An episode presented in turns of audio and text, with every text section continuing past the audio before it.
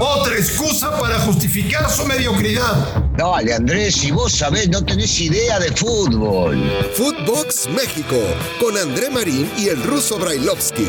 Podcast exclusivo de Footbox. Amigos de Footbox México, un placer saludarles. Martes, martes 23 de noviembre. Mañana arranca la liguilla. No se confundan. Lo que se jugó el fin de semana no es liguilla. Es el preámbulo de la liguilla. Los cuartos de final arrancan mañana. Y yo le pregunto al señor Barelovsky, ¿qué tantas ganas de liguilla tiene? ¿Qué tanto apetito para comerse los ocho partidos de esta semana? Ruso, ¿cómo estás? Bien, Andrés, ¿cómo andás? Un saludo para toda la gente. Sí, a mí me dan ganas, por supuesto que sí. Me dan ganas porque este repechaje me sorprendió. No imaginaba que iba a haber partidos eh, tan buenos en el sentido de ir al ataque y de cuidar menos el resultado, salvo en el partido de Santos San Luis, por supuesto. Eh, y entonces sí me llama la atención y mucho porque supuestamente eh, hay equipos que llegan de, este evento a la liguilla enrachados y con ganas y demostrando que no es lo mismo jugar el torneo local que jugar este tipo de encuentros. Eh, claro, había un solo partido y ahí se definía. Acá con el ida y vuelta se puede llegar a especular un poquito más. Pero, pero tengo muchas ganas, sobre todo de ver al pueblo del Arcamón, de ver lo que hizo Pumas con Lidini y se va a reafirmar o confirmar esto que venían haciendo. Lo de Monterrey no me sorprende, es un equipo preparado, diseñado, diagramado eh, como para jugar este tipo de, partidos finales y lo juegan distinto a lo que jugaban en el torneo local. Fíjate, Ruso, lo que te voy a preguntar. No quiero que te enojes, ¿eh? Si los Pumas juegan la eliminatoria contra el América, como jugaron el domingo en Toluca, ¿lo eliminan? No, no tienen por qué eliminarlo. Yo esperaría que Puma juegue un partido como jugó contra Toluca para que sea eh, un partido parejo, equilibrado, de ida y vuelta y donde termine ganando el que mejor haga las cosas, pero no porque jugaron como jugaron, ya eliminaron a los que vienen, no, de ninguna manera. Sigue siendo favorito el América, sigue siendo el equipo a vencer, por supuesto, porque terminó en la posición que terminó y porque Pumas viene de repechaje mostrando otro aire, mostrando otra ambición en estos últimos dos partidos que le ha tocado jugar, pero nunca puedes decir previo un partido que porque uno u otro jugó de tal manera ya calificaron. No, no. Todos los partidos son distintos. entonces, aficionado de Pumas, si nos está escuchando, Brailovsky les acaba de matar las ilusiones, aunque repitan mm. su buena actuación de Toluca no tienen con qué eliminar. no, no, no, no se entiende seguramente lo que querés decir, porque yo he dicho que puede llegar a ser un partido duro, difícil, equilibrado, y en ningún momento descarté ni a Pumas ni a nadie descarto en un partido, eh, en ningún tipo de partido, si menos cuando es por, por un tema de liguilla y sobre todo cuando se enfrentan estos dos equipos que tienen un odio deportivo muy grande. No, yo no descarto a nadie. Yo digo que el América es favorito y que espero que el América le gane a Pumas. Si los Pumas estaban jugando el domingo por la tarde en Toluca, van a estar recuperados para jugar mañana miércoles y el América viene de tres semanas de descanso o no? habrá que ver en serio, ya es una cuestión personal, a quién le influye más.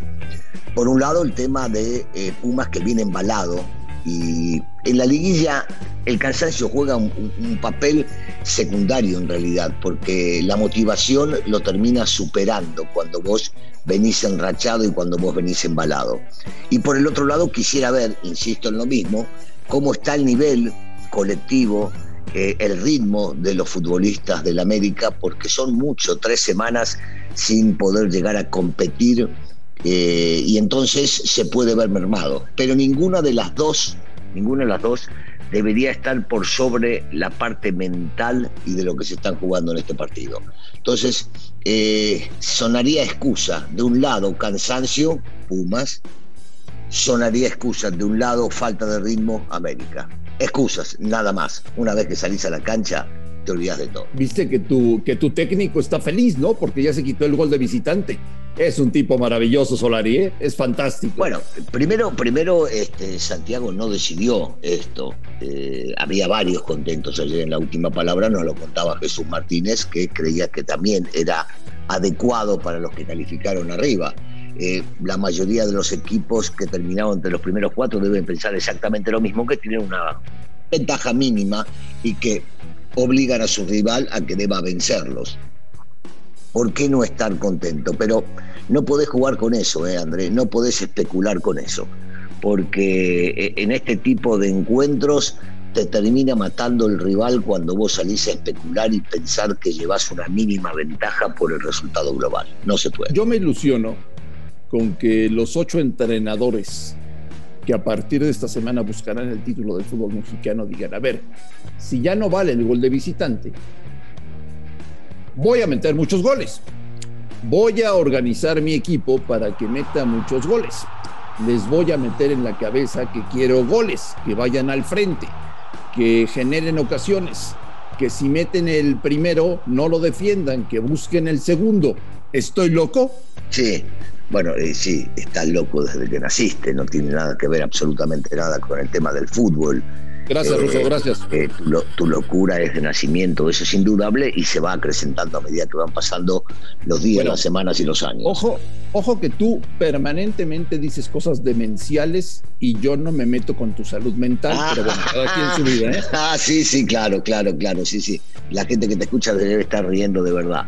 Eh, no, no imagino, no imagino esto que estás soñando porque en un partido de fútbol, una vez que, y lo hemos visto, vas ganando, lo que hacen es primero priorizar defender el resultado. Entonces, no veo que hicimos uno, vamos por dos, hicimos dos, vamos por tres. No, eh, el trámite del partido te lleva a otra cosa. Que después haga cuatro goles como los hizo Monterrey, eh, está bien, terminan concretando y fallando algunas otras, pero el equipo, después de que hizo el primero, lo que quiso es ahogar por momentos al rival y después defender el resultado. Es algo lógico, es algo que ocurre. Difícilmente lo vayamos a ver, salvo cuando hablas del Bayern Múnich, de repente este, que sigue atacando constantemente y no importa cuál sea el resultado. Contra el Barcelona, ¿no? Eh, bueno, está, por eso te digo, o sea, son, son yo creo que he contado con los dedos, los equipos que no les importa cómo va el resultado siguen atacando.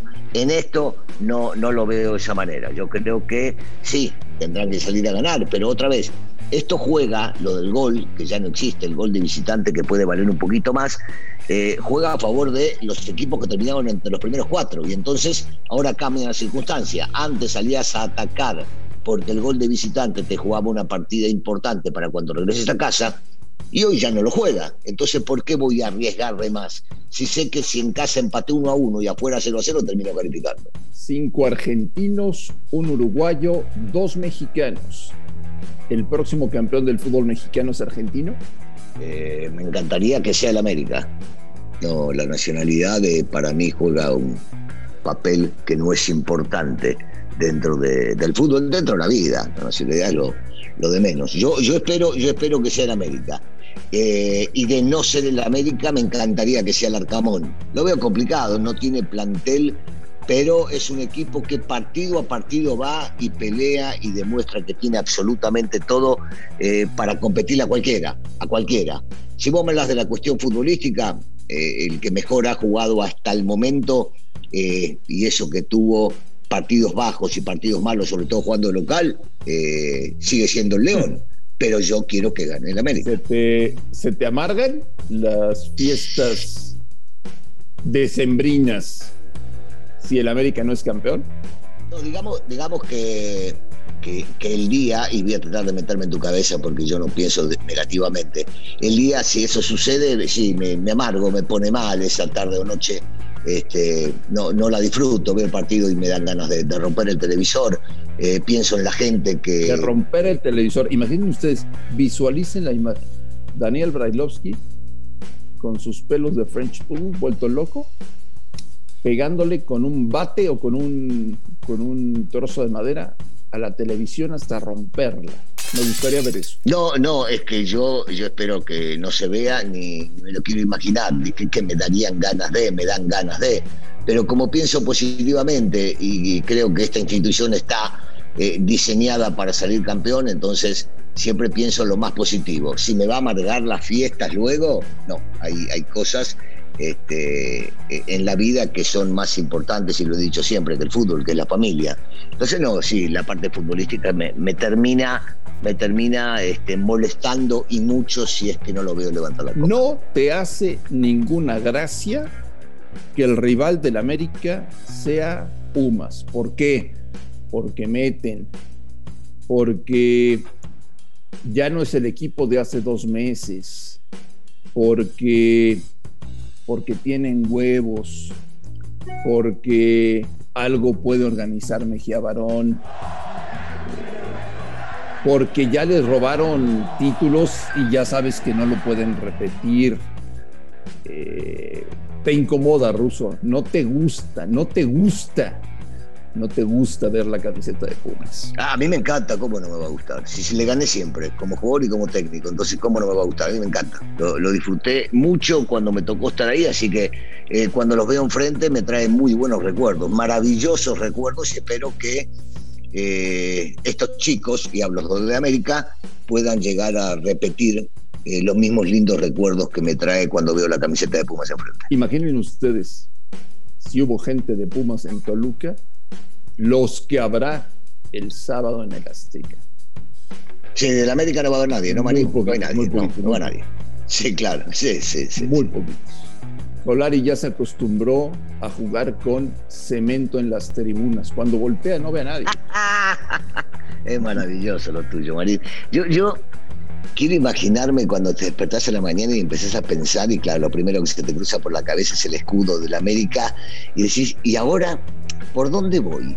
¿Qué es lo que me imagino? Y te manejas todo lo, feo, lo nefasto que puede llegar a ocurrir en un partido de fútbol y decís, esto lo relaciono con el América. Qué lindo, qué lindo. Me, o sea, no, no me quiero meter en tu cabeza porque estás, estás enfermito de, de, pensar esas cosas, pero tratar de volcarlo al revés, porque la mayoría de las veces gana, la mayoría de las veces levanta copa, la mayoría de las veces son con trofeos en la mano y vos viendo dar la vuelta olímpica, que seguramente te habrá tocado estar en cancha para verlo también, y, algo, algo te llega, algo te toca.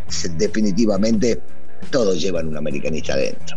Señor Brailovsky, le mando un gran abrazo, que tenga un maravilloso martes y platicamos mañana mañana, el día que arranca la liguilla. Un abrazo, Ruso. Abrazo, saludos a todos. A nombre de Daniel Alberto Brailovsky y de André Marín, esto fue Footbox México. Gracias por escucharnos. Un fuerte abrazo y estamos en contacto el día de mañana. Footbox México, un podcast con André Marín y el ruso Brailovsky, exclusivo de Footbox.